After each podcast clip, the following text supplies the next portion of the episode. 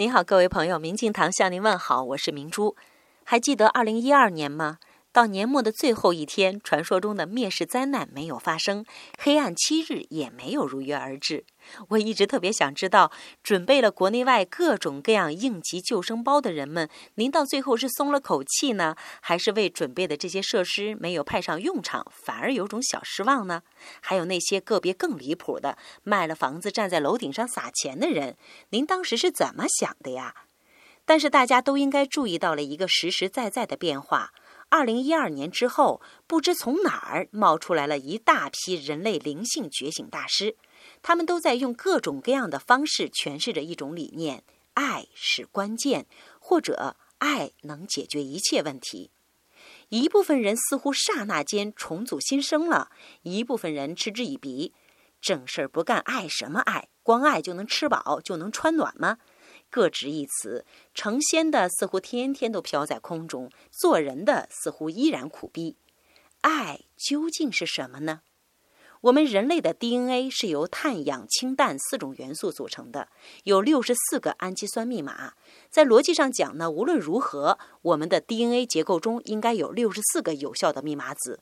然而，科研人员已经论证了，我们人类只有二十个活性密码子是开启状态。而能够打开他们每一个开关的，竟然是我们的情绪。所以，情绪模式与人类的基因、物质之间存在着直接的物理关联。比如，恐惧是长波、低频波，恐惧产生的波长而慢，它与 DNA 产生的焦点相对很少。所以，生活在恐惧中的人就限制了自己具有的能量接收天线的数目。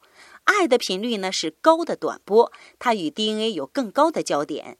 我们的情绪会直接影响 DNA 的结构，而 DNA 可以接收和转移光子，产生更多的水分子，影响 DNA 的螺旋结构，继而改变我们身体的物质特征。最终的结果呢，便是直接决定了我们每天经验到的物质世界。所以说，你该明白为什么基本所有的灵性导师都在阐述爱是解决一切问题的关键了吧？当你生活在爱中，你就切实与高频共振，以及激活更多的 DNA 密码。